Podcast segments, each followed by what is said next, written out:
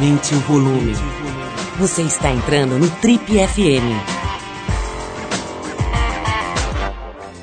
E a semana a gente vai receber um dos mais importantes nomes da criação publicitária no país, que é o Washington Oliveto. O Oliveto acabou de lançar um livro chamado Primeiro a Gente Nunca Esquece, que é um livro que resgata histórias das mais diferentes, originadas a partir do bordão daquele comercial famoso do primeiro sutiã.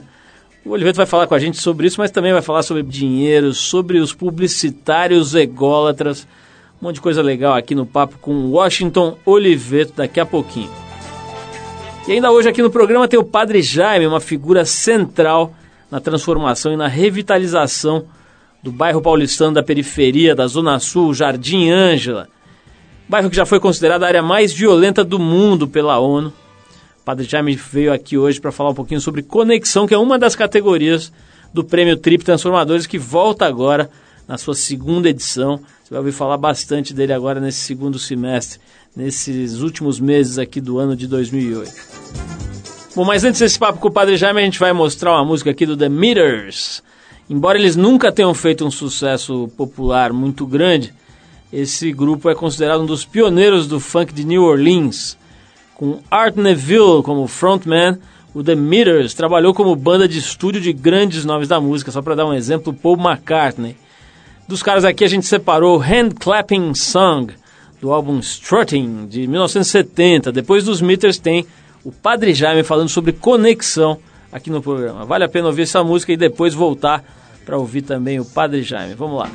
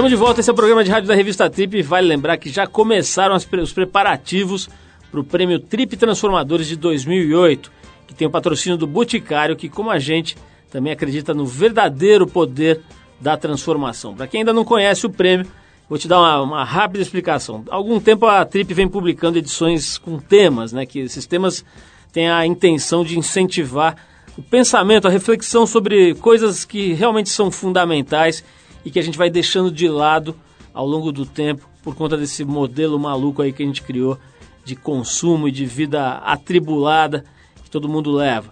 A ideia é propor e fomentar algumas ideias para melhorar e para equilibrar um pouco mais a vida de todo mundo, a nossa relação com os outros, com o ambiente, etc. Né? Quer dizer, dar uma pensada sobre coisas que fazem diferença. Depois de meses de pesquisas em fontes que vão desde a da filosofia budista até coisas que estão acontecendo aqui mesmo na cidade, passando pelas próprias experiências da revista ao longo de mais de 20 anos, a gente resolveu apontar 12 pontos, 12 tópicos, que além de essenciais para o equilíbrio, para nós pelo menos parecem cada vez mais deixados de lado, como eu falei agora há pouco, pela sociedade de consumo, de acumulação, essa correria maluca na qual a gente se enfiou. Então foram exatamente esses tópicos que deram origem às categorias do Prêmio Trip Transformadores. A ideia do prêmio é buscar na sociedade brasileira as pessoas mais interessantes, mais notáveis, que compartilham dessa nossa tese e que dedicam suas vidas para refletir e para praticar coisas legais relacionadas a esses 12 temas. Com o prêmio Trip Transformador, a gente quer basicamente encontrar e revelar, mostrar para o mundo essas pessoas.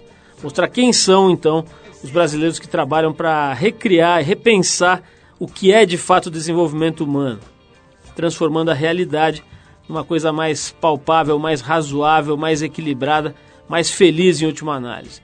Bom, espero que tenha dado para entender um pouco o princípio, o espírito desse prêmio. A partir de hoje, a cada programa a gente vai falar aqui sobre um desses tópicos. E hoje a gente vai falar sobre a categoria conexão, que a ideia basicamente é valorizar as iniciativas que promovem é, a nossa memória cultural. Esse ano o viés dessa categoria conexão está ligada ao, à memória, né? A memória cultural, a memória histórica, a memória pessoal. A gente vai procurar gente que faz, que trabalha, que dedica a vida a esse tipo de conexão, né? A nossa conexão com o nosso passado, com a nossa história, com a nossa tradição.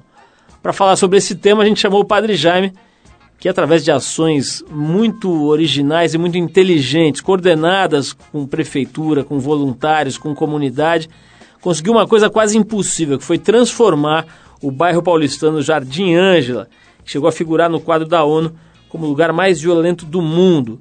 Vamos ouvir as palavras do Padre Jaime.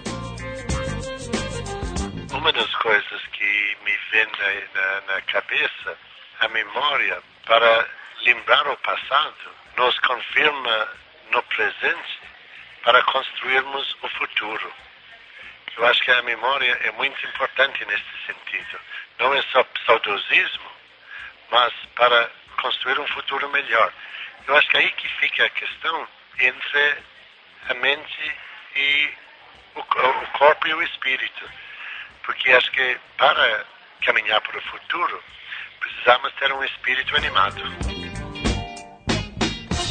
Bom, a gente conversou hoje com o Padre Jaime, ouvimos né, o Padre Jaime falando um pouco sobre essa categoria conexão do Prêmio Trip Transformadores, que esse ano ganhou essa conotação de memória, né, de resgate da nossa ligação com o passado, com, com tradição, enfim, com as coisas que constroem a nossa base. Se você quiser saber mais sobre o prêmio e conhecer um pouco melhor todas as categorias, as pegadas desse ano, enfim, dar uma sacada melhor no que é o Prêmio Trip Transformadores, tem o um site trip.com.br barra transformadores, tá tudo lá. Vamos voltar então para a nossa conversa por aqui, que hoje tem um convidado absolutamente especial, que é o presidente da W Brasil, né, o criador dessa agência, publicitário super conhecido aqui no país e até em outros lugares do mundo, Washington Oliveto. Enquanto a gente vai ajustando aqui o esquema para conversar com o Washington Oliveto, preparando o briefing aqui, a gente vai ouvir uma música do Ney Mato Grosso com os Secos e Molhados. Essa banda dá para dizer que é um dos, foi um dos maiores fenômenos da música brasileira na década de 70. A música é O Vira, do primeiro álbum da banda, que foi lançado em 73, faz tempo. Acho que a maioria dos nossos ouvintes aí ou era molequinho ou não tinha nem nascido. Depois então do Vira, com os Secos e Molhados, a gente volta com Washington Oliveto, batendo um papo com a gente aqui no Trip. Vamos lá.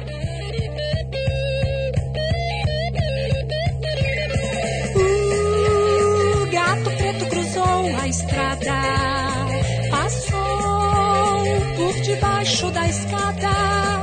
E lá no fundo azul, na noite da floresta, a lua iluminou a dança roda, a festa vira, vira, vira, vira, vira, vira, homem, vira, vira, vira, vira, lobisomem, vira, vira, vira, vira, vira, vira, homem, vira, vira.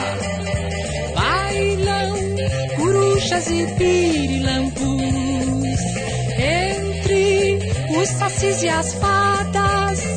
E lá no fundo azul, na noite da floresta, a lua iluminou.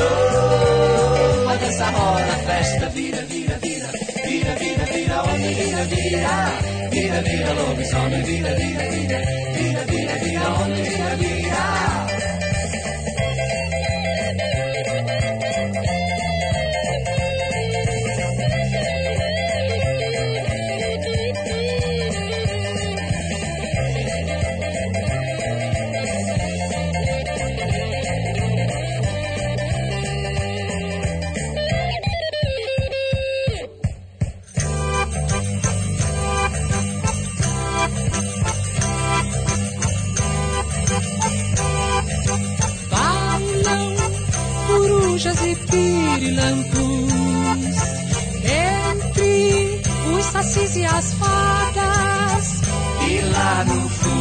azul, na noite da floresta, a lua iluminou a dança roda, a festa vira, vira, vira, vira, vira, vira, homem, vira, vira, vira, vira, lobisomem, vira, vira, vira, vira, vira, vira, homem, vira, vira.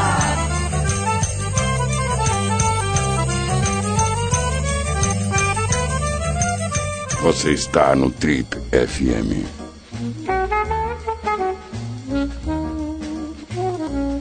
Esse jovem começou na publicidade aos 19 anos, meio por acidente, graças a uma história maravilhosa de um pneu furado. Ao longo da sua brilhante carreira, ele colecionou e ainda coleciona todos os prêmios que você puder imaginar na propaganda mundial. Pode escolher aí, Leão deve ter uns 200, enfim, todos esses prêmios importantes aí. E os não importantes também estão lá na agência do cara. Em 86, ele fundou a agência própria, que é considerada hoje uma das mais criativas e importantes do cenário nacional e talvez do mundo também. Uma agência que viraria até ícone nas músicas e em várias manifestações de cultura pop. E falando em música, nessa agência virou música na voz de ninguém menos do que Jorge Benjor. E tem um livro, uma biografia, uma história da agência, contada por ninguém menos do que Fernando Moraes. Já deu para sentir que a gente está falando da W Brasil, uma agência responsável pela criação de alguns dos cases mais lindos, mais interessantes, mais queridos da publicidade nacional. Para começar, só para começar, a gente pode mencionar aqui o Garoto Bombril, que é um ícone aí, todo mundo que tem mais de, sei lá, 10 anos de idade, tem um carinho pela figura do Carlos Moreno representando o Garoto Bombril. Tem também o cachorrinho da Cofap, o linguicinha lá da Cofap, Casal Unibanco, a garota do primeiro sutiã e uma série de outras passagens que saem do campo da publicidade e entram no coração das pessoas. Estamos falando, já deu para perceber, do mestre Washington Oliveto, que acabou de lançar um livro que tem eh, uma ligação muito direta com esse comercial que a gente mencionou agora há pouco, do primeiro sutiã, que é o livro chamado Primeiro A Gente Nunca Esquece. É sobre esse livro e sobre a vida dele, sobre a carreira e a trajetória, que a gente vai conversar com esse corintiano roxo, mais uma qualidade, mais um atributo desta pessoa, torce para o melhor time do Brasil. Estamos falando hoje aqui com muito orgulho, recebendo o Washington Oliveto. Washington, antes de mais nada,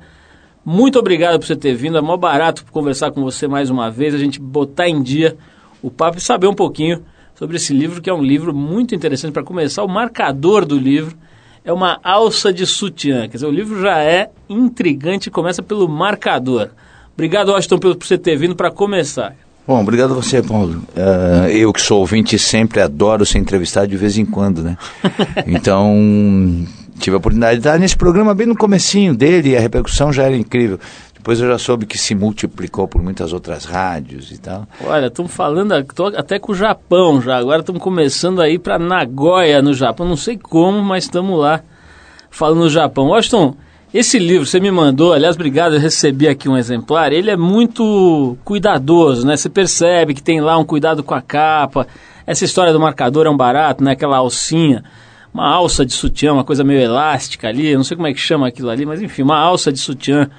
Tem algumas fotos muito interessantes, mas mais do que tudo a ideia é muito legal. Quer dizer, você pegou essa frase que se transformou mesmo num bordão, né? Numa, numa uma espécie de um provérbio, talvez que é o primeiro a gente nunca esquece, e foi buscar milhares, centenas, sei lá quantas uh, menções feitas a essa frase, ou analogias, né? Que vão sendo mencionadas na cultura popular, na, na, na mídia, nas entrevistas de gente famosa, etc. Como é que é? Isso aí estava no banho num domingão e teve essa ideia, alguém soprou para você. Como é que nasce o conceito de um livro desse jeito? Não, tem uma coisa até que é engraçada. Eu, e eu acho que não só, eu acho que todo publicitário tido como bom, por treinamento, é muito pouco passadista. A gente nunca fica olhando o que já fez. Então, se me perguntar assim, o que, que você gosta do trabalho da Dana Brasil agora, eu vou dizer umas coisas que nós estamos produzindo nesse momento e aquela campanha do TSE para o pessoal votar direitinho, do cara que sapateia, do outro que chora, da, da menina que anda em círculos, porque, porque acabou de sair. A gente é treinado para ser assim.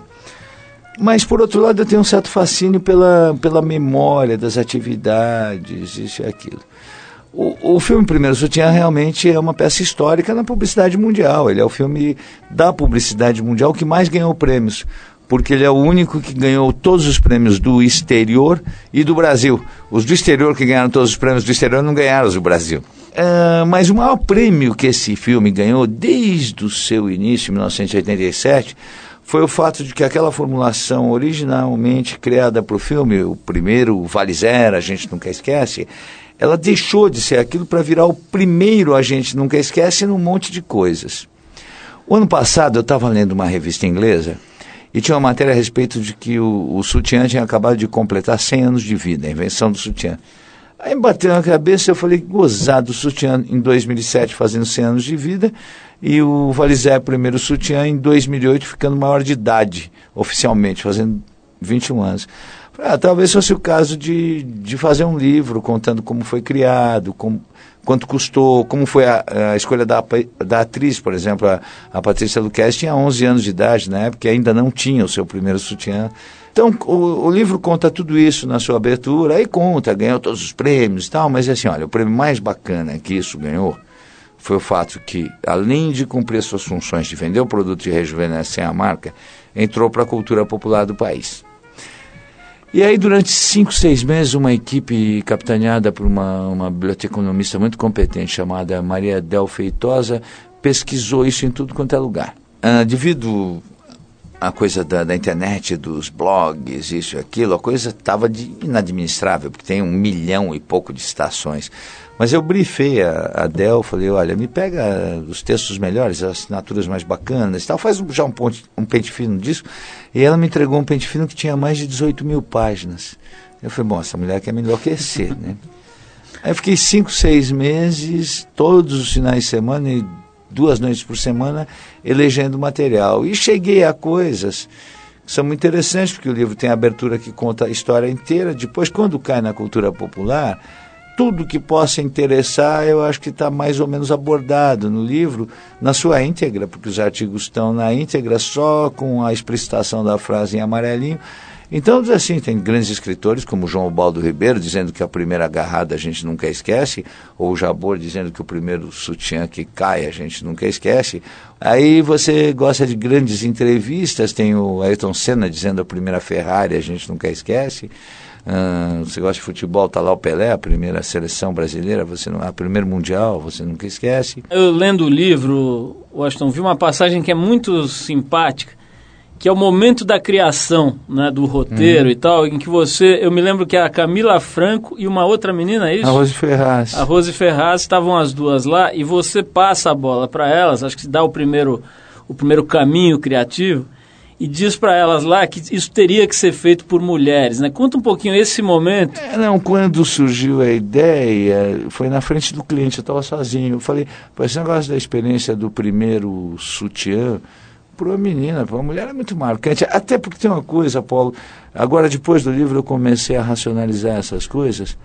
o, o sutiã tem realmente um componente rito de passagem impressionante. Se a gente imaginar, por exemplo, dessas roupas que têm contato físico sensualizado, sexualizado, os órgãos genitais e tal, a cueca para nós, meninos, ela começa como roupa, ela não é rito de passagem. Garotinho tem a cueca. A própria calcinha para as meninas, ela é roupa. O sutiã não, é a menina deixando de ser menina para virar mulher.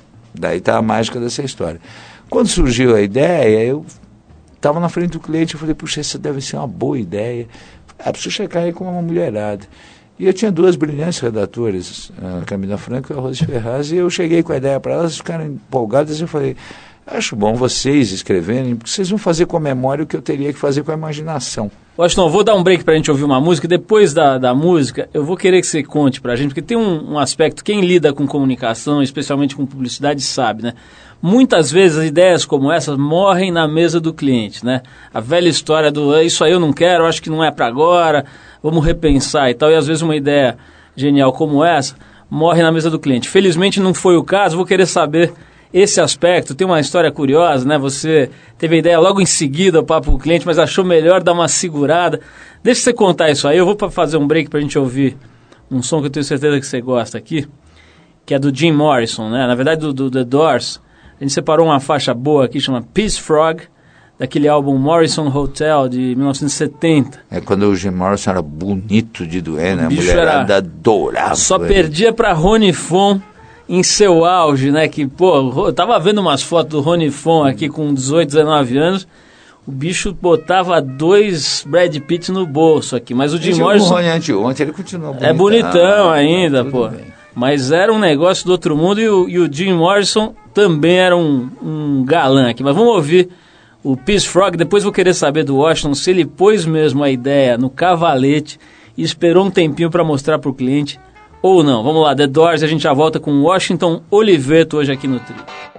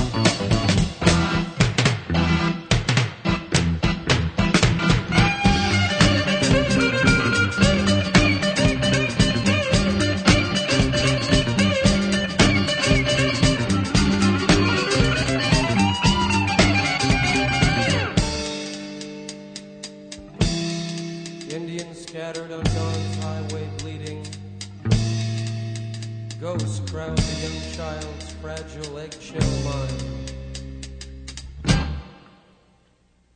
Blood in the streets in the town of New Haven. Blood stains the roofs and the palm trees of Venice. Blood in my love in the terrible summer. Bloody red sun of fantastic LA.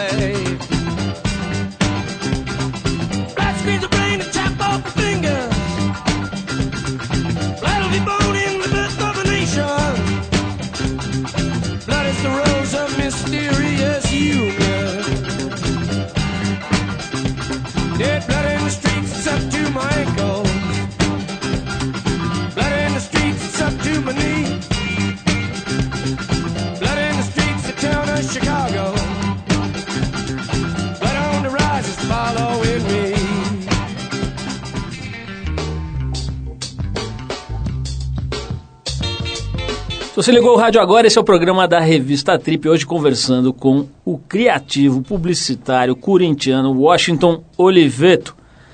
Washington, estava falando aqui antes da gente ouvir o, o The Doors, de um negócio muito interessante, né? Tem todo o ritual da criação e depois da apresentação, muitas vezes é, uma ideia excelente morre nas mãos, às vezes, de um gerente de, de marketing, de alguém é, que, que eventualmente não está nem muito preparado para desempenhar aquela função, ou mesmo de um cliente que não tem uma cultura de comunicação mais avançada, etc. Esses casos são históricos, né, de ideias geniais que foram para a lata do lixo ou para o arquivo. Felizmente não é o caso da ideia do primeiro sutiã. Mas eu lendo o teu livro, é, achei muito curiosa aquela passagem que você conta que a ideia surgiu muito rápido, mas que você achou melhor dar uma elaborada e demorar um pouco para mostrar, para os caras não acharem que era uma coisa meio feita nas coxas, muito rápido. Tal. Fala um pouquinho desse momento aí da aprovação dessa campanha também. É, foi um momento de boa. Eu acho que eu fiz uma boa opção de administração da ansiedade. Porque, na verdade, me surgiu a ideia na primeira reunião com o cliente na frente deles. Coisa que não acontece habitualmente, foi uma exceção. Normalmente a gente lê a pesquisa, trabalha muito, faz o planejamento e tal. Mas surgiu a ideia. E eu, na hora, eu, eu tinha muita certeza numa atividade como a minha, que é composta de dúvidas, mas das poucas certezas que eu tinha que aquilo me parecia uma boa ideia. E eu optei na hora, assim, foi um, um gesto subconsciente, eu falei assim, não, não vou contar isso aqui agora, porque o, o, o, raciocínio que eu fiz foi o seguinte, eu falei, puxa, esse é um novo anunciante, ele não tem sequer a prática, o cotidiano de fazer um comercial de televisão, vai ser o primeiro da vida dele. Se eu contar essa, essa ideia agora, ele pode aparecer, pode imaginar assim que é muito fácil, muito leviano, de repente sai mais algumas outras. Aí foi curioso, porque eu disse, olha, quando a gente chegar a um conceito interessante, temos a próxima reunião. Mas eu estava muito ansioso com a ideia e tinha que administrar minha ansiedade. Eu ainda já, na época, já era mais experientezinho, mas o meu grupo todo era muito jovem.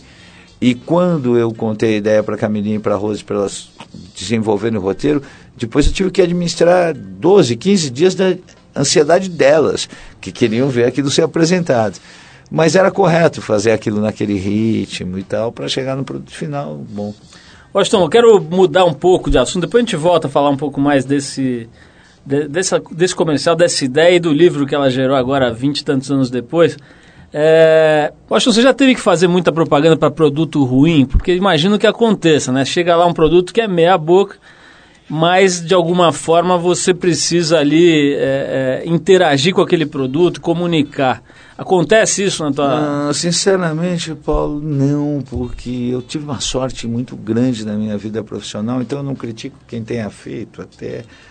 Uh, eu comecei a minha vida profissional muito cedo e tive o privilégio de, durante muitos anos, trabalhar numa agência muito boa, de muito prestígio, que era a DPZ. E tem nessa atividade uma coisa meio Deus os cria, eles se juntam. Os melhores procuram os melhores. Então eu te diria que, olha, na história da W, por exemplo, eu não me recordo de ter que anunciar um produto que não correspondesse ao que ele prometia.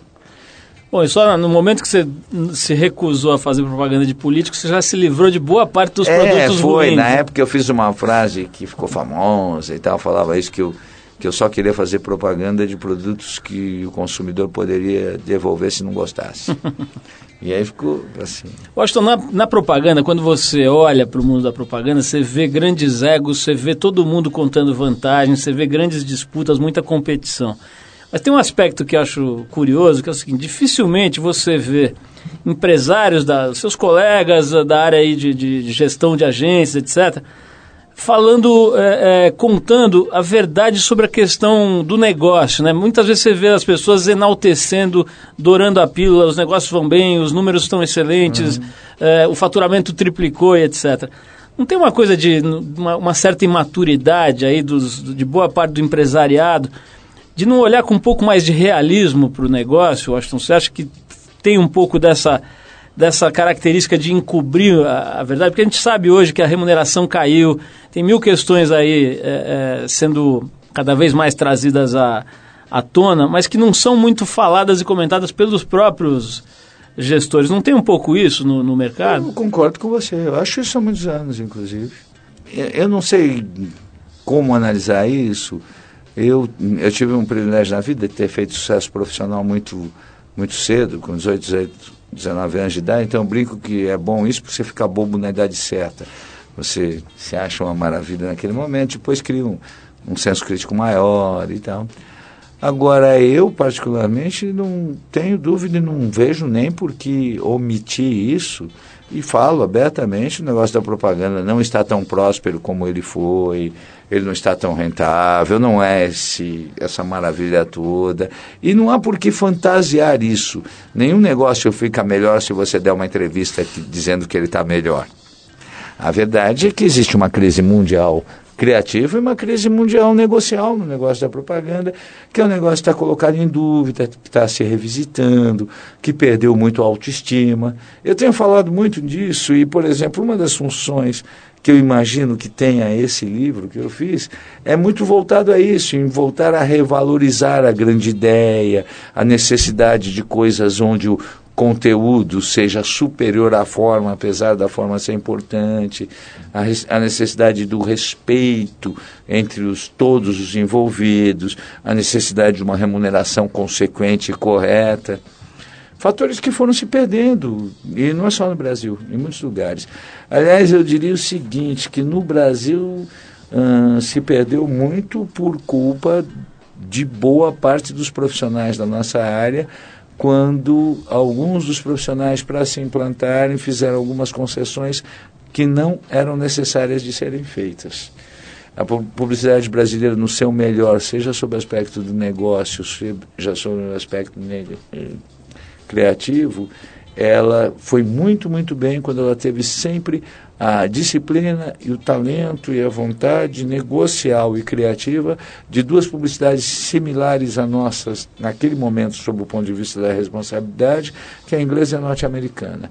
Quando a publicidade brasileira se latinizou no sentido um pouquinho Espanha, um pouquinho Argentina, um pouquinho não sei o quê, é, e, e a ideia de que possivelmente para se gerar uma visibilidade valha a pena se trabalhar em condições aviltantes, isso contaminou o mercado.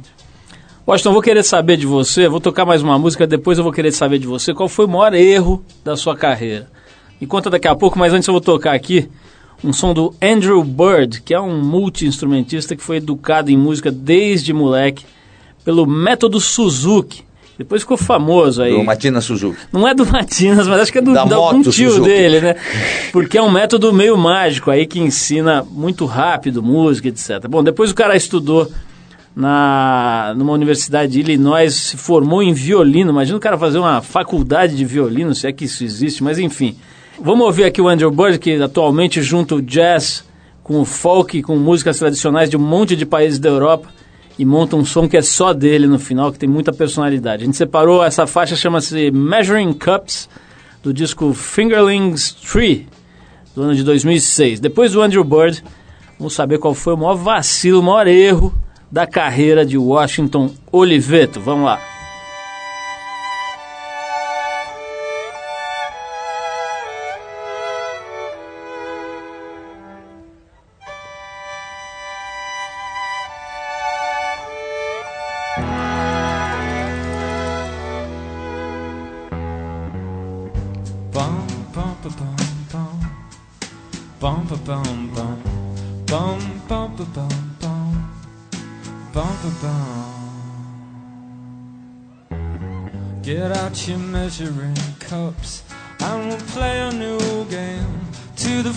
Of the class and we'll measure your brain. Give you a complex and we'll give it a name. Get out your measuring sticks and we'll play a new game. Can't have the cream when the crop and the cream are the same. Liquid or gas, no more than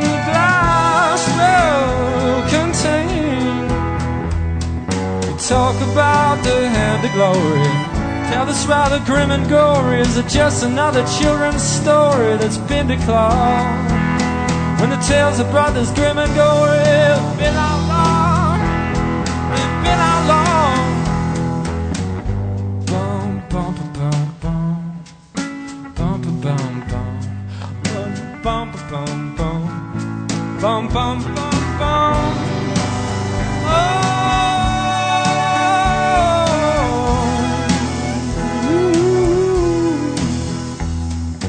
Think they're gonna make you start over. You don't wanna start over. Put your backpack on your shoulder. Be the good little soldier. Take your places now. Cause we're all predisposed, okay? Measuring cups, play a new game. Front of the class, and we'll measure your brain. Give you all complex, and we'll, we're gonna give it a name. No. Talk about a hand of glory. Tell it's rather grim and gory. Is it just another children's story that's declawed? When the tales of brothers grim and gory have been outlawed.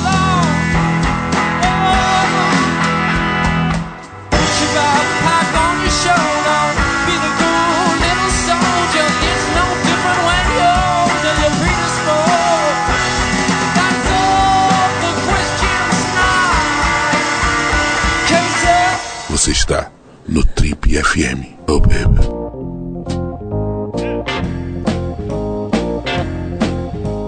Estamos de volta hoje conversando aqui no Trip com Washington Oliveto, que acabou de lançar um livro, o primeiro A Gente Nunca Esquece. Washington, eu eu tava- lancei a pergunta no ar aqui antes da gente partir para a música. Teve algum erro crasso, alguma bobeada, alguma coisa que você depois olhou e falou, puta, eu tava louco quando eu fiz isso? Ou, ou alguma campanha, ou alguma atitude da qual você Ah, se tem, arrepende? ó, tem. Não, é, impossível para qualquer publicitário não ter, não ter algumas vezes errado na mosca, né? Eh, E eu estou nesse negócio desde os 18, 19 anos de idade. Eu diria até que eu, os meus erros, talvez o meu maior erro seja uma somatória de vários pequenos que pode estar ne- desembutido de coisas assim que você. E erro, erro com cara de acerto também vale. Às vezes você faz coisas que você acha que você é um espetáculo e, e é meio meia boca. Às vezes você faz uma coisa que você acha só profissa e acontece. Agora, depois eu tenho erros assim mais Robustos. consequentes, erros bons. Ah, talvez um dos erros maiores profissionais meus, ele, ele foi muito curioso porque ele se transformou muito incômodo para mim, porque envolvia um amigo meu, pessoal, e o que é pior, um trabalho que para ele, ele, ele gastou o dinheiro de um trabalho profissional por algo que eu fiz de uma maneira amadorística. Que eu tinha, um, eu tinha uma casa de praia, eu tinha um vizinho, tem muitos anos isso. Mas o vizinho gostava muito de mim, o vizinho boa gente, o me achava um, gênio, uma maravilha. Eu já era bem conhecido, já então. E ele tinha um produto que ele precisava anunciar, ele não tinha uma agência de publicidade. E eu, na época, eu falei, puxa, porque eu era empregado, eu não, nem tinha minha agência, eu era empregado da DPZ. Eu falei, por que, que você não dá a sua conta de publicidade para a DPZ? Ele falou, não, mas eu tenho a minha própria agencinha, eu mesmo faço, mas eu preciso de uma campanha sua. E ele tinha um produto que era um adoçante, que, que era líder de mercado. E ele foi tão simpático, tão encantador, tão legal, que ele me convenceu a criar um comercial para ele. Coisa que eu fiz, assim, num sábado, na praia.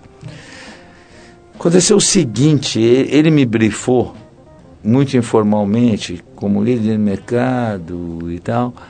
Eu acreditei nele, com uma relação tal profissional, eu, eu optei por não desconfiar do briefing dele.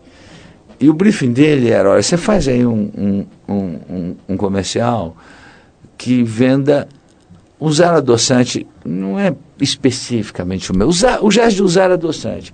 Porque como eu sou líder, se todo mundo passar a usar adoçante, eu vendo mais, para mim é muito bom. E eu fui nessa, eu não desconfiei. Eu, se tivesse no meu cotidiano mais profissa, eu obviamente teria desconfiado. Então eu fiz um filme muito bom para ele, que ele gostou muito, que vendia usar adoçante. Mal ele sabia, e muito menos eu, ele talvez tivesse mais obrigação de saber isso do que eu, que naquele momento já o gesto de, de usar, de usar adoçante estava começando a ganhar inimigos que eram até do sujeito que não usa e simplesmente nem açúcar nem o adoçante. E, tal, e que apenas tentar, por ser líder de mercado, fazer uma coisa que vendesse todos, já não faria ele crescer. E aí aconteceu o seguinte, eu consegui fazer um comercial que bateu um recorde incrível, que qualquer coisa que naquele momento, tem muitos anos isso, você pusesse nos horários de grande audiência da, da Rede Globo televisão, qualquer coisa, bem feita ou mal feita, alguma coisa a mais venderia. E aquele que eu fiz, desde a mente, não vendeu um pacotinho a mais. E o pior de tudo é, é que, além de tudo, ele não ficou chateado, eu fiquei deprimido, era chato, eu encontrava ele todo final de semana e não sabia o que dizer, e mais curioso que é meu amigo até hoje.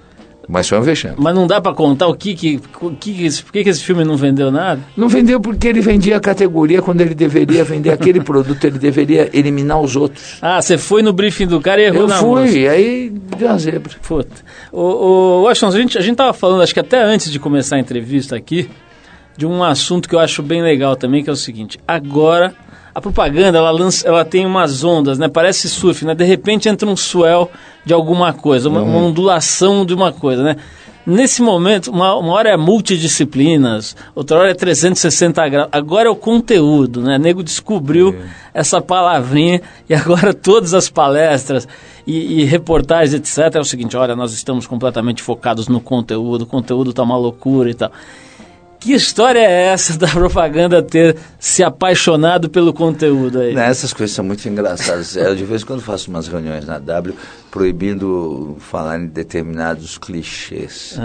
Porque isso é, é, obviamente, que é fascinante o desenvolvimento tecnológico, obviamente que é maravilhoso o mundo com cada vez mais possibilidades de mídia, de digitalização, disso e aquilo. Mas quer queira, quer não queira, a origem do negócio da comunicação não é da propaganda, está na presença da grande ideia. Ou seja, olha, esse estúdio que vocês montaram aqui, é uma graça, é legal, tudo rápido, vai para todas as rádios, tá bem feito, não dá problema e tal.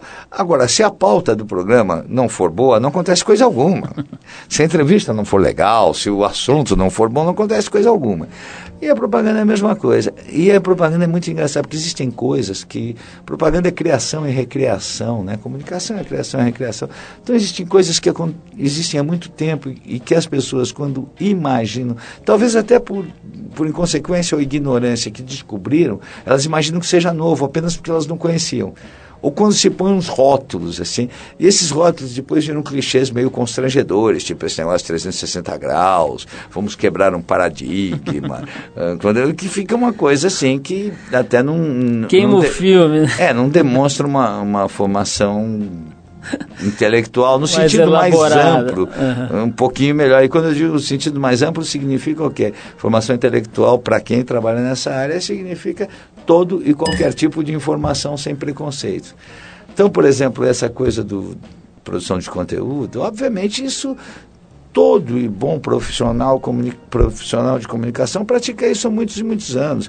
Eh, a gente, eu citei de brincadeira meu querido e brilhante, talentosíssimo amigo Matina Suzuki na história lá do, da música do Suzuki. Meses atrás, o Matinas, numa coleção que ele edita com brilhantismo de jornalismo literário para a Companhia das Letras, editou um livro que eu particularmente é um dos que eu mais gosto da edição, que são os obituários do New York Times, que são obituários esplendorosamente bem escritos. Um daqueles obituários é de uma produtora de conteúdo dos anos 30, a mulher que criou as novelas para a rádio com patrocinadores. Tem até uma história interessante dessa mulher, porque acho que em 1940 e alguma coisa, quando um grande engenheiro, assim, o maior engenheiro de Nova York, ou dos Estados Unidos, ou o maior advogado dos Estados Unidos, o maior médico ganhava em torno de 90 mil dólares por ano, ela ganhava um milhão e meio de dólares por ano, criando as novelas que eram patrocinadas, e ela era uma criadora de conteúdo. Então a criação de conteúdo faz parte da nossa atividade desde que ela existe. Não tem uma outra coisa, Washington, irritante, que é o negócio de você precisar se reciclar e precisar não sei o que. Parece que tem. Nego fica catando uns adolescentes na rua para perguntar o que, que eles estão prestando atenção. Outro dia eu vi um cara desesperado, um cara dos seus 50 e poucos anos, estudando Naruto.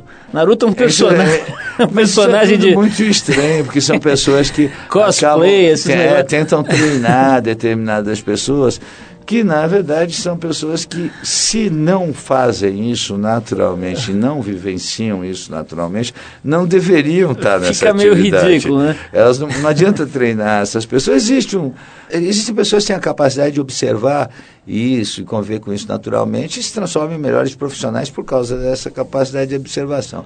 É, essa coisa de treinamento, assim, de pessoas que você nota que naturalmente não são dotadas para o todo disso, é, fica até meio constrangedora você treinar uma pessoa para aquilo que ela não é predisposta. Washington, olha, eu acho que a gente está quase terminando. Eu vou fazer uma pergunta aqui que é inevitável fazer para você. E de alguma forma sou solidário com esse sofrimento. Que é o seguinte: Corinthians volta ou não para a série principal aí do futebol? Não, volta até com uma relativa facilidade, né, Paulo? Eu não esperava que, que, que fosse assim e diria o seguinte: não é tanto mérito do Corinthians, não, é demérito dos outros. Não está tão difícil como a gente imaginava que seria. Se a gente imaginar a parada lá do Grêmio e tal, foi barra pesada. O próprio nosso inimigo de estimação, o Palmeiras, deu uma sofrida boa. O Corinthians está indo com naturalidade. Eu acho, acho interessante né, essa coisa do Corinthians. O, o Mano Menezes me parece um profissional competente. Ele dentro do que ele tinha, transformou o, Corinthians num time de futebol assim, meio gaúcho, aquele futebol gaúcho. O, o Mano até me parece assim, uma espécie de Filipão que estudou no Itamaraty, né? ele, tem, ele é um Filipão mais, mais diplomático e tal, mas está fazendo um bom trabalho e volta. Washington, olha, eu estava pensando aqui numa pergunta que, que não me ocorreu antes na entrevista, mas quero fazer agora. Não te dá uma preguiça, às vezes, monumental, assim? Porque você fica criando e faz anúncio, e faz reunião, e vai para Nova York trabalhar, e não sei já ganhou tudo que é prêmio que tinha que, que ganhar, já ganhou uma bufunfa lascada, já fez e aconteceu. Você dá vontade de ficar na padaria à tarde, assim, tomando um pingado e não criar nada, e ficar longe da mídia um tempo, não saber de nada, não ler jornal. Você está completamente convencido de que a tua batida é essa mesmo e vai ser até o fim? É, eu, eu tenho a impressão que eu sou assim, né? Eu costumo dizer, inclusive, que eu, eu trabalho nisso porque eu sou assim, eu não sou assim porque eu trabalho nisso. E eu tenho um, outro problema que é muito curioso. Eu sou muito obsessivo. Eu tenho certeza que se eu fosse vagabundo, eu seria um dos maiores vagabundos do mundo. Eu ia, ser, eu, eu ia me dedicar à Ia vagabundagem. faltar padaria para você. É, loucamente. Mas eu ainda me sinto muito motivado em não ser vagabundo. Aí eu viro um tremendo trabalhador. Ag- Agora no livro está acontecendo uma coisa que é muito curiosa, por exemplo. Obviamente o livro é um prazer fazer, é gostoso fazer, fico felicíssimo que ficou bonito, está bem cuidado, quero que seja um sucesso, é mais que humano tudo isso, mas não é a minha atividade prioritária. No entanto, para você pegar uma coisa dessas e transformar num sucesso, você tem que fazer igualzinho como fazem os profissionais da área que se dedicam única e exclusivamente a isso. Então, para mim, o livro vira um segundo emprego do tamanho do primeiro, sem eu poder largar o primeiro. Sem a verba também, né? Isso é, velho. Então, o que acontece? Eu continuo indo para a W às oito e meia da manhã, continuo trabalhando o dia inteiro, mas agora são 8 horas da noite, eu estou aqui gravando esse programa. Amanhã cedo eu tenho uma fotografia para fazer às 8h15, porque depois eu não tenho tempo. Depois da entrevista. Segunda-feira de manhã eu vou acordar às 6 e meia da manhã no Rio de Janeiro. Ou seja, se depender de você, as padarias à tarde fecham, né? Não vai estar É que- nunca lá. mas o grande problema é que também tem um detalhe. Esse negócio de trabalho, eu, eu tenho uma tese. Elas são duas teses. Uma, para fazer média é melhor não fazer. E a segunda coisa, só não tem tempo desocupado. Você pede uma coisa para um desocupado, ele fala, ah, mas agora estou sem tempo. Não, Pô, tudo eu. É desocupado e pobre, né? Todo sujeito que trabalha muito acaba sempre encontrando tempo. Legal, Washington, olha, brigadíssimo. Foi bem gostoso aqui a gente bater esse papo, botar a conversa em dia um pouco. Adorei a sua opinião sobre o conteúdo. Essa história aí tá e uma... só terminando aí, tá, um tá uma eu, eu gosto, você sabe, de muitos, de muitos anos disso, eu gosto muito do trabalho que vocês fazem na área de conteúdo. né? Muito obrigado, muito Não, mas obrigado. as, ah, as coisas que vocês têm feito nesses anos todos, particularmente iniciando com a Trip e a TPM, das publicações talentosas, eu acho muito legal ah, essas revistas desse tal universo de revistas customizadas, isso aqui que vocês têm feito com muito talento também. E para mim é um prazer estar com, com vocês. Genial, Washington. Olha, brigadíssimo mesmo. Parabéns por mais essa, essa bola no ângulo aí. Esse livro é muito gostoso de, de ler, de relembrar, de conhecer é, algumas passagens, certamente. Quer dizer, ninguém, acho que só essa pesquisadora conhece todas as passagens é, e menções ao, ao a, a ideia né, do primeiro a gente É, não né, uma das esquece. coisas que ela me trouxe lá, inclusive mesmo sendo pente fino, depois do advento dos blogs, Tem é, coisas de tudo que é tipo. eh, particularmente nas ilações sexuais, eu vi coisas do arco da sexagenária. Então, então tem que ir lá que não ver. estão no livro. Porque tem muita coisa que você vai relembrar e coisa que você não tem a menor ideia que foi mencionada, que foi pensada, inclusive, né? Obrigado, Washington. A gente vai em frente, então, com mais uma música aqui. Agora a gente separou aqui o ídolo de um outro publicitário, um publicitário que agora se lançou na carreira de cantor, diz que está preparando seu segundo CD, que é o nosso querido Roberto Justo. Estou falando aqui do Frank Sinatra, que a gente separou aqui uma faixa, chama-se I'm Gonna Live Till I Die, é isso? I'm gonna Live Till I Die. Quer dizer, eu vou viver até eu morrer, do álbum The Complete Capital Singles Collection, de 53. Esse álbum é bem antigo. Esse é, um dos, esse é um dos álbuns do Sinatra cantando no seu auge. Maravilhoso, né? É, e é, eu acho, eu não sei se já ele já está com aquele ranço da do da dor de cor Nova Gardner ou não. Isso tá também não cantando sei. muito. Precisa chamar essa, essa sua eh, pesquisadora para lembrar aqui, para descobrir. Mas o que, o que o cara canta é um absurdo, né? Agora, recentemente, teve o filho dele aí no Brasil. E a gente vai então de Old Blue Eyes com I'm Gonna Live Till I Die. Brigadíssimo, Washington. Vamos em frente. Valeu.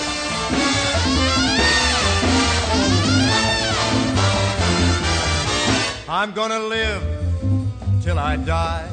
I'm gonna laugh instead of cry. I'm gonna take the town and turn it upside down. I'm gonna live, live, live until I die. They're gonna say, what a guy. I'm gonna play for the sky. Ain't gonna miss a thing. I'm gonna have my fling. I'm gonna live, live, live until I die. The blues I lay low, I'll make 'em stay low. They'll never trail over my head. I'll be a devil till I'm an angel, but until then, hallelujah, gonna dance, gonna fly. I'll take a chance, riding high. Before my number's up, I'm gonna fill my cup. I'm gonna live, live, live, live, live until I die. Those blues I lay low, I'll make 'em stay low. They'll never trail over my head. I'll be a devil till I'm an angel. But until then, gonna dance, gonna fly. I'll take a chance, riding high. Before my number's up, I'm gonna fill my cup. I'm gonna live, live, live,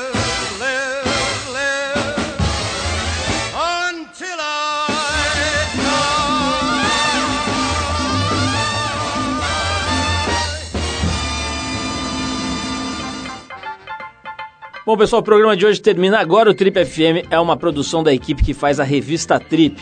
Apresentação Paulo Lima, participação excepcional Arthur Veríssimo, coordenação Endrigo Kiri Brás, produção e edição Alexandre Potashev. E olha só, para falar com a gente é só escrever para radio@trip.com.br. Manda aí o seu e-mail, vou repetir, radio@trip.com.br. Ou então você também pode acessar o tripfm.com.br para poder dar sugestões de músicas, de convidados.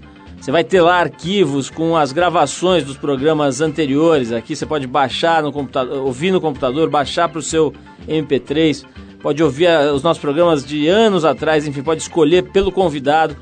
É bem legal, dá uma olhada lá, tripfm.com.br. É isso então, na semana que vem a gente volta nesse mesmo horário com mais um Trip FM. Um abração e até lá.